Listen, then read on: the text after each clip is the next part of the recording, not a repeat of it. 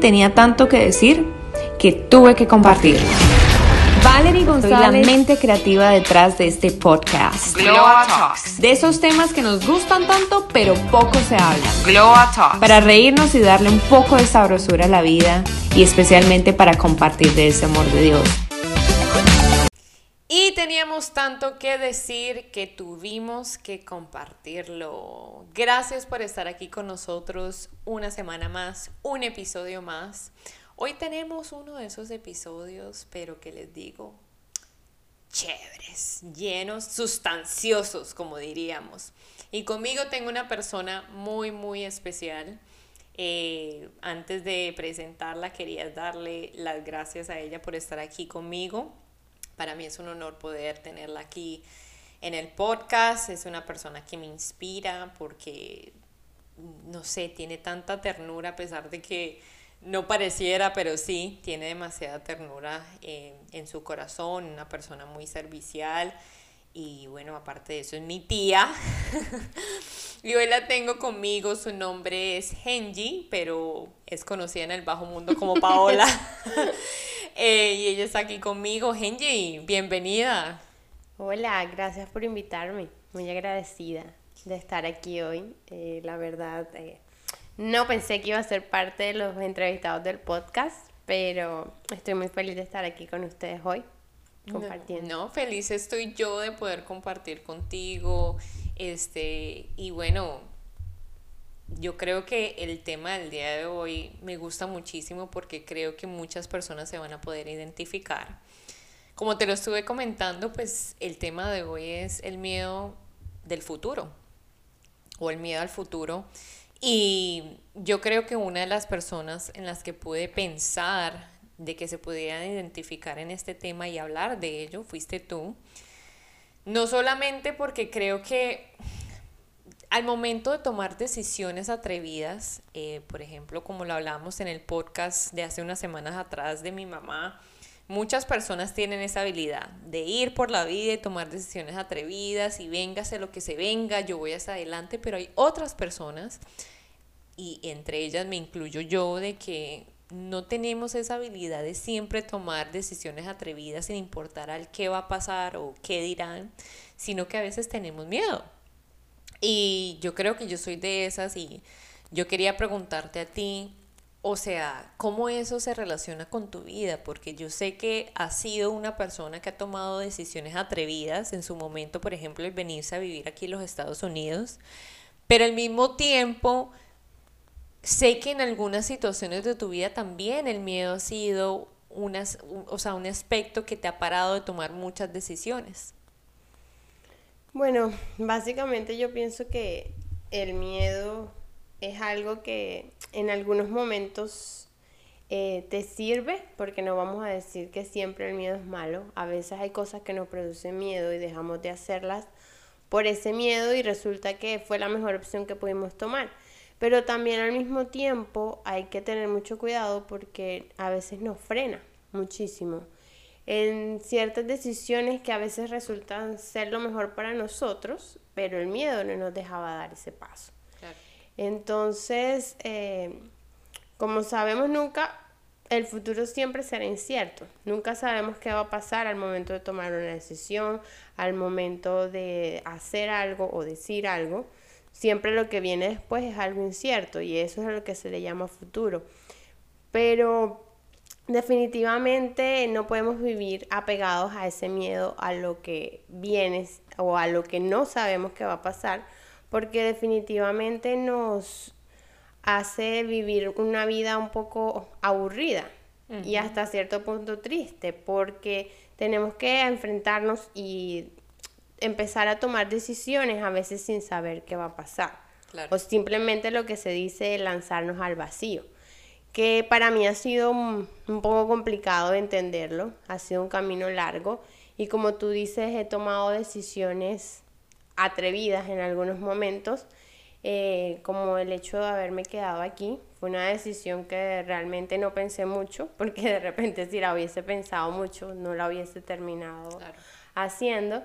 Eh, pero si me preguntas a este momento, eh, creo que fue la mejor decisión que pude tomar, con sus altos, con sus bajos y con todo lo que conlleva lanzarte sin saber qué es lo que viene, pero siempre con un aprendizaje. Claro. Algo de lo que tú mencionas me llama la atención es el tema de que nosotros nos queremos como que de cierta forma aferrar al futuro o queremos vivir en el futuro y, y, sin saber qué es lo que va a pasar, porque como tú dices, el futuro es incierto. Y yo creo que eso afecta muchísimo porque en mi punto de vista soy una de las personas que, como te digo, he tomado decisiones atrevidas en mi vida, pero también he estado en situaciones en donde he tenido muchísimo miedo y es ese mismo miedo al no tener el control de lo que va a pasar. O sea, no tanto el miedo como que, ah, qué miedo lo que va a venir del futuro, pero es como que el no tener el control de las cosas y yo creo que esa ha sido una área donde a mí me ha afectado muchísimo el no saber qué va a pasar o cómo va a pasar, ¿verdad? Y también es como que el salirse del área de confort. Yo quisiera preguntarte a ti, ¿has tenido en algún momento una situación donde quizás no has querido salir de tu zona de confort por el miedo?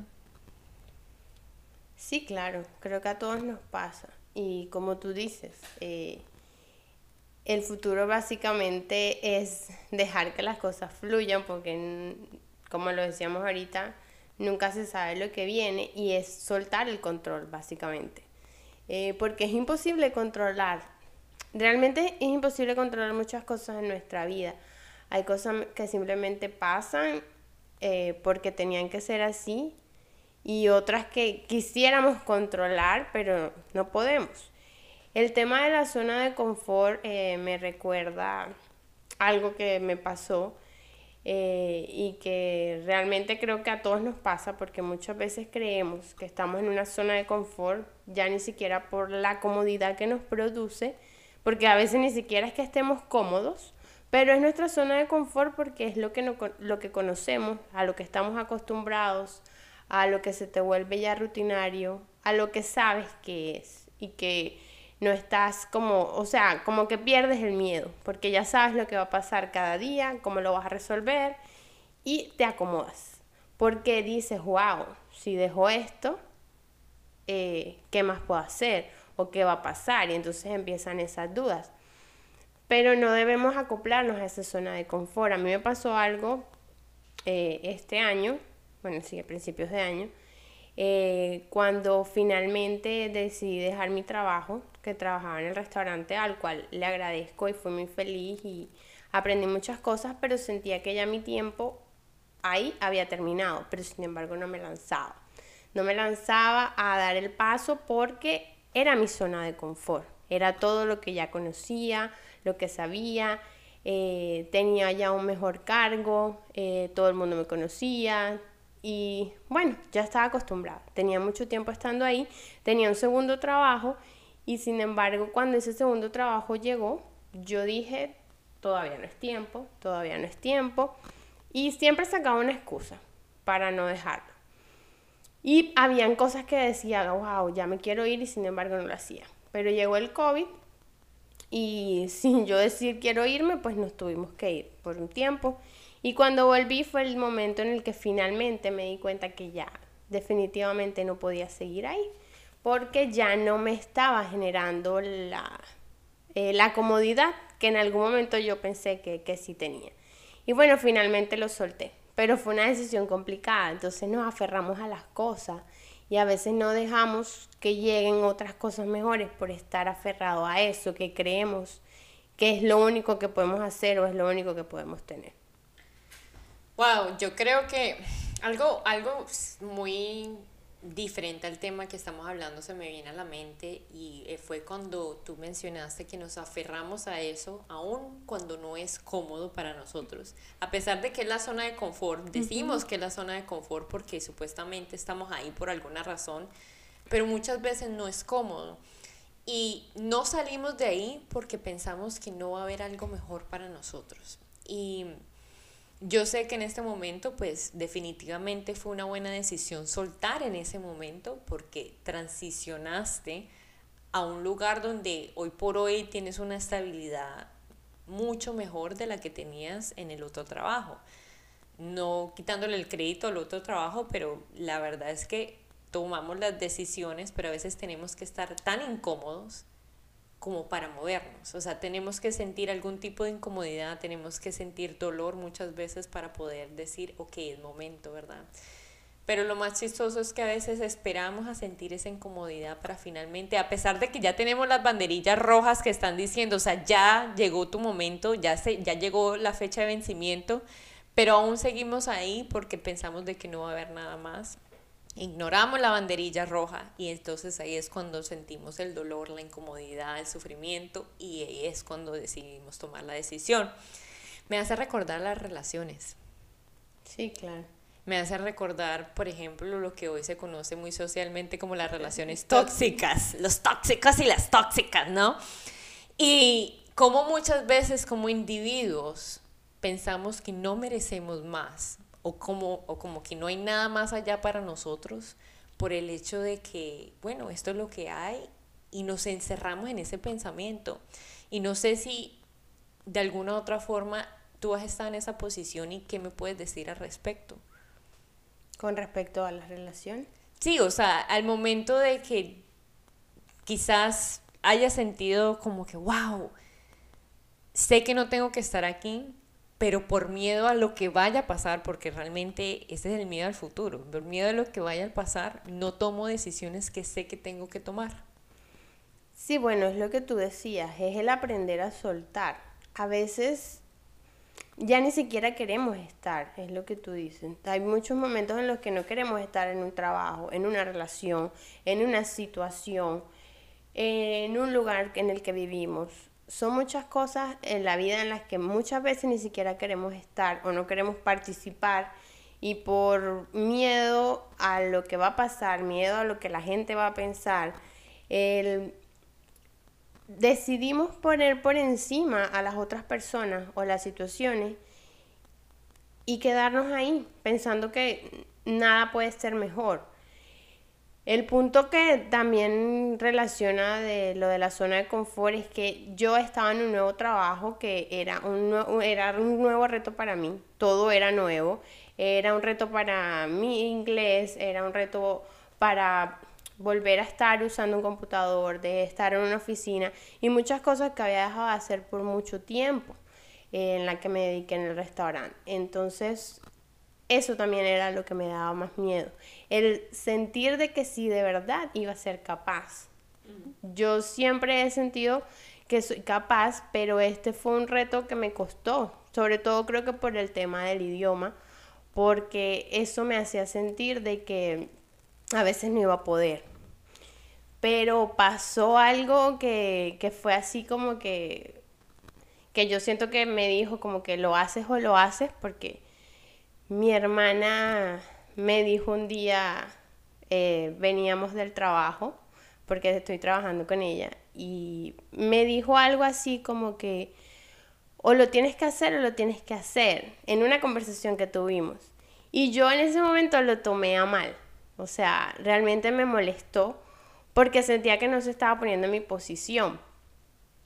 Pero a este punto y después pues se lo agradecí se lo agradezco, porque muchas veces necesitamos como enfrentarnos o tener a alguien o algo que te haga ver, o sea, porque a veces como que uno mismo no reacciona y no se despierta. Entonces lo que mi hermana me dijo fue como un despertar a mí, en el que yo me dije, pues claro que eres capaz, porque no lo vas a hacer? Y fue cuando dije como que por encima de cualquier cosa lo voy a hacer y, y lo voy a lograr. Y bueno, desde ahí fue como que, ¡pum!, se me cambió el chip y igual seguí en los dos trabajos, pero las cosas en el trabajo de la oficina pues fluyeron más. Mi, mi pensamiento se abrió y pues las cosas empezaron a fluir de una mejor manera. Wow. Algo que me, o sea, y te quiero honrar por eso, porque ahorita que lo mencionas, a veces esas pequeñas cosas que hacemos o decisiones que tomamos en la vida, la vemos como que, bueno, las tomamos como que bueno, pasó y fue parte de la vida y ya, pero o sea, el hecho de celebrar el tema de que fuiste lo suficientemente valiente para decir esto está fuera de mi control, fuera de mi conocimiento, porque no sabías o no recordabas muchas cosas a nivel de computadora, a nivel de, de trabajar en una oficina, a nivel del inglés.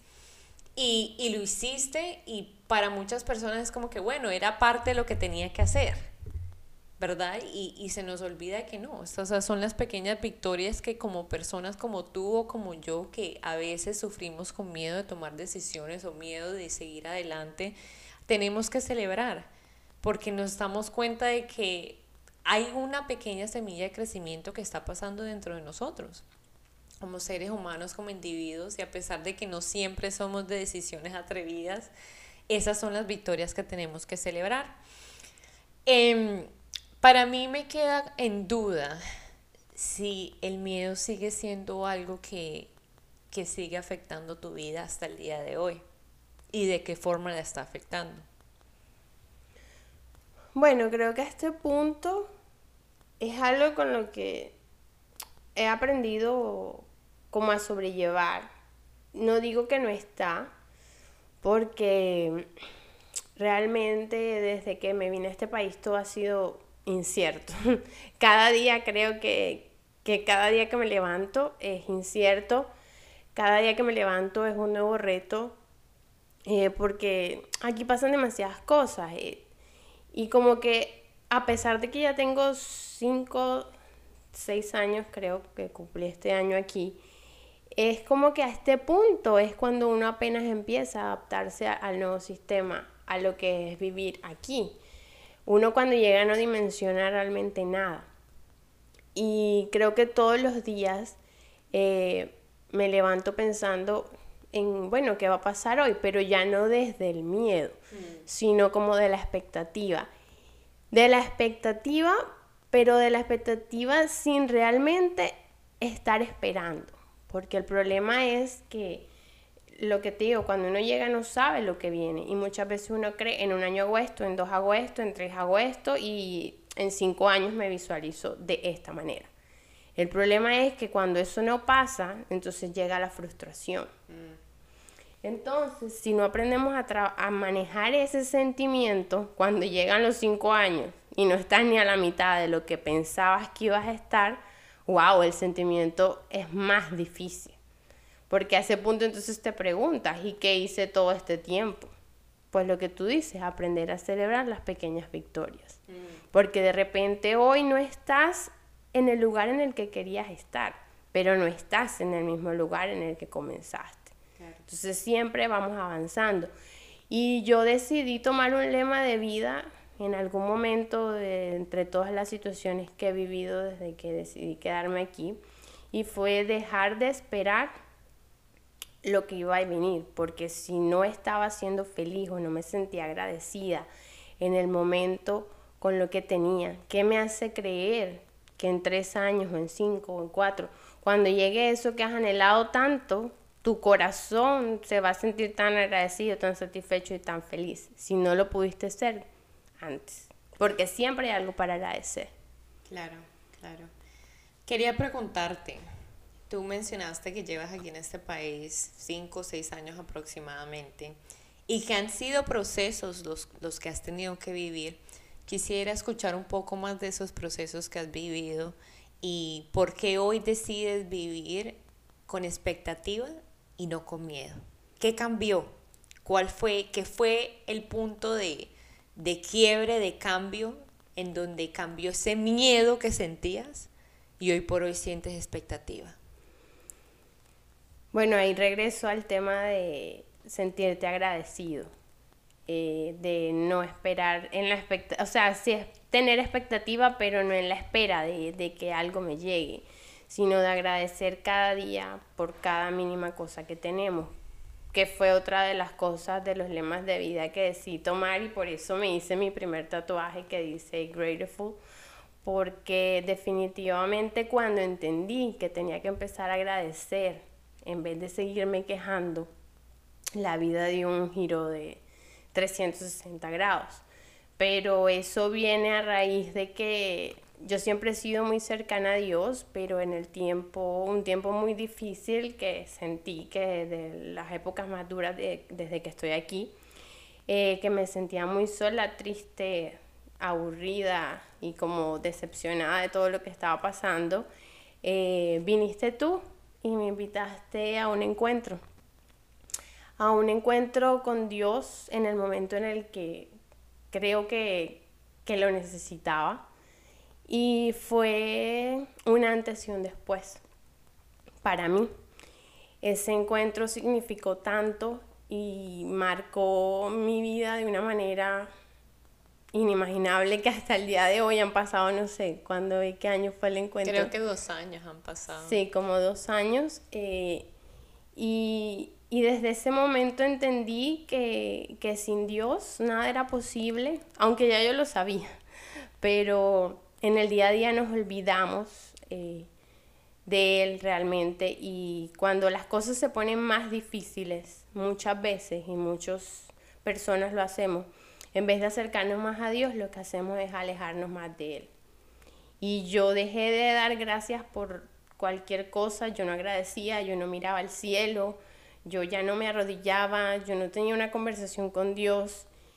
Y wow, ese día mi vida se transformó de nuevo. Y puedo decir que hoy por hoy, eh, a todos los que me escuchan, eh, que de verdad no pierdan la fe, no se separen de Dios.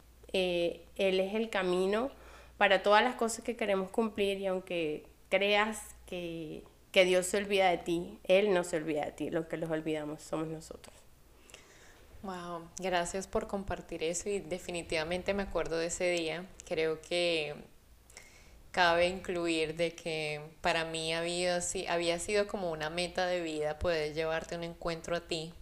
Y me acuerdo que en varias ocasiones fue como que quiero que vayas y me decías o no, no puedo, o no querías, o creo que fue más de tres ocasiones en las que te invité y yo creo que Dios fue muy intencional en el momento que, tu corazón estaba, iba a estar preparado para, para escuchar, para recibir. Y bueno, hoy por hoy cuentas un testimonio de hace dos años del encuentro.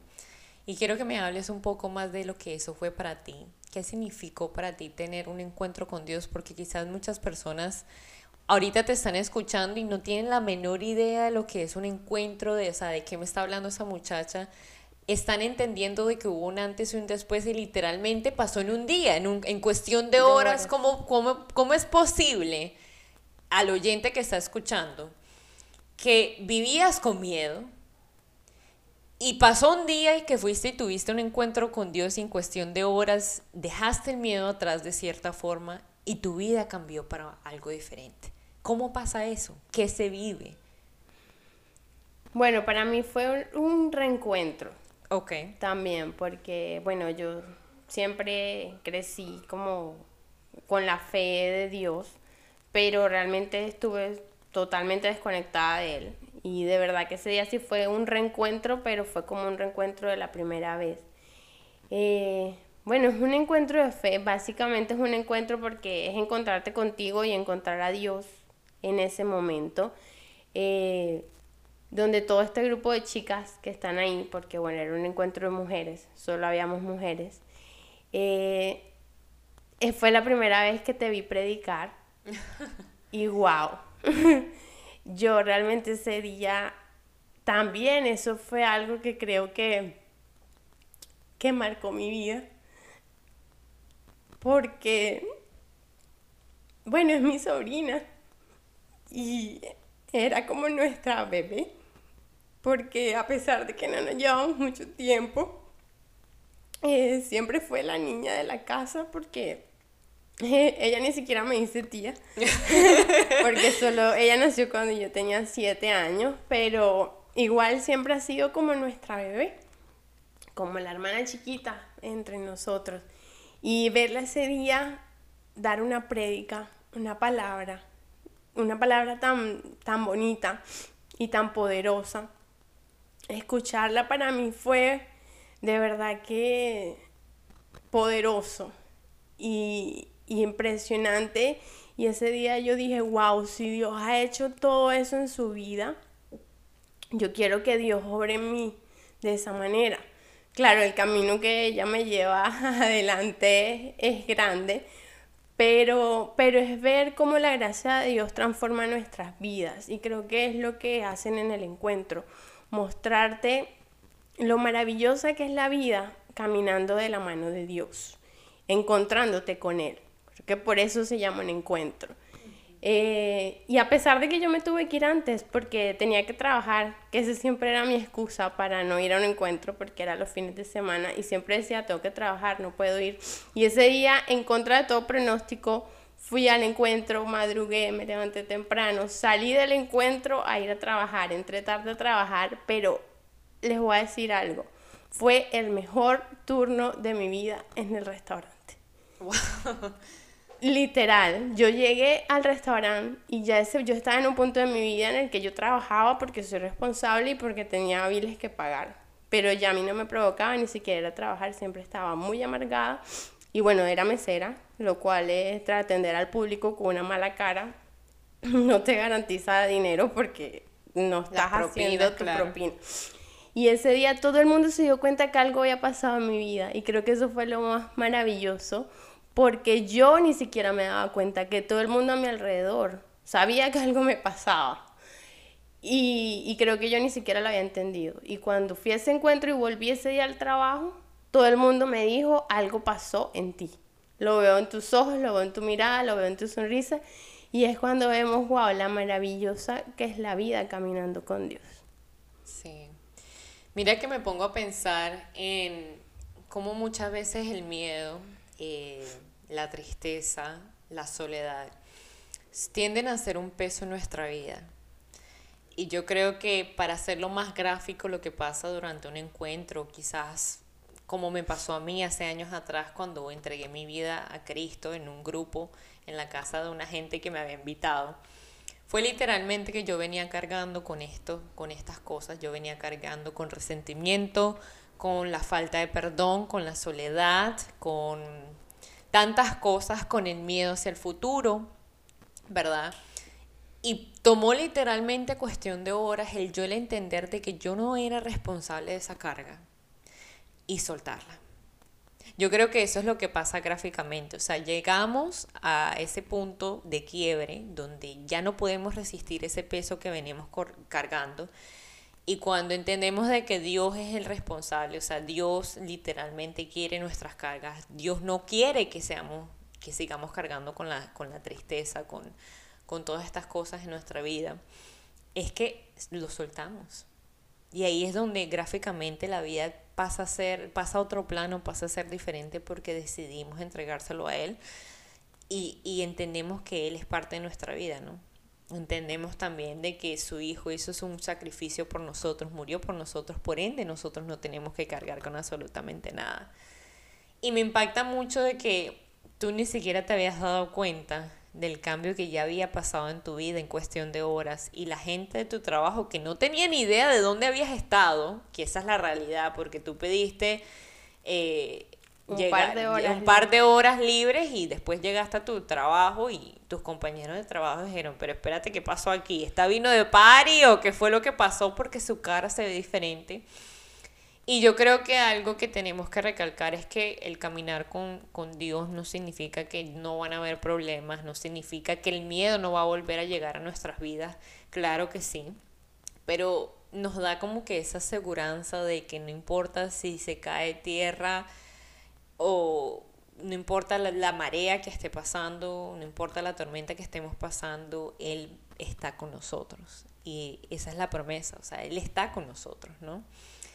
Y, y wow, me encanta de que hayas compartido ese momento tan vulnerable en tu vida. Eh, te conozco y sé de que también eh, estos momentos para ti yo creo que son para celebrar porque no, no son los más cómodos el poder ser vulnerable y, y, no solamente conmigo que soy tu familia porque una cosa es ser vulnerable a nivel personal y estamos aquí teniendo una conversación y se salen un par de lágrimas pero el poder ser vulnerable con otras personas y te aplaudo y te honro porque no todo el mundo tiene la capacidad de hacer eso número uno y te honro también porque a pesar de que te traje hoy pensando de que me ibas a hablar del miedo y cómo, cómo, cómo, cómo, cómo, cómo es una vida con, con, miedo, ¿verdad? Cómo se, cómo se puede vivir con el miedo. Me has hablado totalmente lo contrario y ha sido de cómo has obtenido fortaleza en tu vida. Y yo creo que eso solamente se lo podemos dar, le podemos dar todo el crédito a Dios. Porque, como te digo, yo, yo estaba pensando, no, ella me va a hablar de cómo, cómo vivir la vida con miedo, pero me has hablado de cómo has superado el miedo en tu vida. Cómo has dicho sí al creer en Dios, sí al tener fe, a pesar de que ese no era tu primer instinto en algún momento de tu vida. Hoy por hoy dices primero Dios y después todo lo demás. Y solamente, o sea, me da a entender de que Dios está haciendo algo. Así de que, wow. Em, te quiero preguntar, ¿qué le pudieras decir a alguien en este momento que está lidiando con el miedo, con inseguridades y necesita una palabra? Bueno, primero que todo que hay que tener fe. La única forma en la que podemos ir hacia un futuro sin, sin, sin el miedo a esperar qué es lo que pasa es teniendo fe. Teniendo fe y empezando a creer de que siempre lo mejor es lo que pasa. Alguien un día me dijo esa frase y, y yo la empecé a entender. Y siempre lo mejor es lo que pasa hasta en los peores momentos. ¿Por qué? Porque Dios permitió que fuera así. Lo que pasa es que en el momento nosotros nunca lo vamos a entender. Pero hay que tener fe, creer en que Dios siempre está obrando para bien y también empezar a lanzarse un poco a veces con miedo, porque muchas, muchas de las decisiones que, yo he tomado han sido con miedo, pero a veces he dicho, bueno, con miedo no, igual hay que hacerle porque hay que ir para adelante. Pero creo que, que eso se va forjando. Eh, tampoco podemos dejarnos llevar siempre por lo que la gente nos diga, pero no tienes que tener miedo, tienes que hacerlo porque todos tenemos nuestros tiempos todos tenemos nuestros procesos y cada quien va labrando su camino como puede. Eh, tampoco nunca nos midamos con las otras personas, porque eso te hace sentir que de repente no has avanzado. Y si has avanzado, pero tu situación no es la del otro y tu proceso no es el del otro, entonces lánzate con miedo, pero no pierdas la fe a pesar de lo que pase, porque cuando el, camino se pone más oscuro es porque después de eso viene la victoria. Wow. Por ejemplo, como hace, hace un par de horas estaba teniendo una conversación de alguien y, y me preguntaron, bueno, de hecho, esta palabra que te voy a decir no sale de mí. Un día en uno de los momentos más no voy a decir uno de los momentos más oscuros porque han habido varios, pero te voy a decir que en unos momentos donde realmente había mucha incertidumbre en mi vida, eh, especialmente en mi fe había mucha, mi fe estaba muy, muy débil en ese momento y eso fue a principios del año 2019. Y llegó un momento que yo vulnerablemente estaba, o sea, emocionalmente estaba mal y estaba muy vulnerable. Y me estaba viendo con una psicóloga en ese momento. Decidí dar el paso a estar con una psicóloga. Y me acuerdo que yo le explicaba, o sea, yo tratando de entender lo que estaba pasando en mi vida. la psicóloga me dijo, es que no hay tormenta que dure para siempre. en su momento va a salir el sol. Llegará un momento en que va a salir el sol. Y yo creo que quizás para esas personas que hoy por hoy están viviendo con X o Y miedo, se hace el futuro, miedo por lo que está pasando en nuestra sociedad, miedo por alguna enfermedad, llegará un momento en que va a salir el sol. No porque de pronto la circunstancia no va a estar ahí, porque el tema es que muchas veces vamos a tener que lidiar con cosas que de pronto no estamos cómodos, por ejemplo el tema de una enfermedad y, o sea, cabe, cabe incluir o agregar de que las enfermedades dan miedo, pero es en ese momento de, en vez de dejarte llevar por tu situación, comiences a dejarte llevar por la fe, porque es donde cambia todo. Y yo creo que en ese momento, en sus propias palabras, lo que me quiso decir, luego como yo lo interpreté de la psicóloga, es que llega un momento en que, en que ya no vas a estar en el valle de oscuridad y vas a llegar al tu tope de tu montaña, pero es como que un sub y baja. O sea, la vida tiene sus procesos, ¿no? Y en ese momento, mi, o sea, como que en ese momento cambió mucho mi perspectiva de lo que yo estaba viviendo, porque yo estaba muy encerrada en la situación que yo estaba viviendo, miedo de lo que iba a pasar, miedo de que por qué mi fe estaba tan débil, pero por qué, por qué, preguntándome el todo del por qué y no el para qué yo estaba viviendo esa situación y después, meses después, entendí de que era un proceso que iba a fortalecer mi fe. ¿Verdad? A pesar de que mi fe en ese momento era débil y yo estaba como que Dios, no puedo con mi vida, me voy, ya no quiero, ¿qué es esto de ser cristiano? Ya no quiero. Era un momento que yo necesitaba vivir para fortalecer mi fe, ¿verdad? Entonces, bueno, eh, con esto, danos unas últimas palabras para despedirnos. Hoy tuvimos una conversación muy chévere y sé de que las personas que van a estar escuchando van a ser motivadas a través de tu fe, porque tu fe fue de lo que hablamos el día de hoy y quiero celebrarte una vez más por eso. Bueno, muchas gracias nuevamente por haberme invitado. Eh, fue un placer estar aquí. Eh, y abrir mi corazón realmente con ustedes. no es fácil para mí, eh, pero muy agradecida de verdad y espero y te deseo de todo corazón éxitos en este camino con el nuevo podcast y bueno, eh, gracias. Bueno, gracias a ti, gracias a todos ustedes que se pudieron unir con nosotras el día de hoy. Eh, me, los invito a que me puedan seguir en mis redes sociales, arroba gloatalks por Instagram. Y bueno, nada, nos vemos en el próximo capítulo que se viene. Hmm. Les voy a dar una pista. Me van a hacer una entrevista a mí. pero no le digan a nadie. Así que bueno, nos vemos la próxima semana en que Dios los bendiga.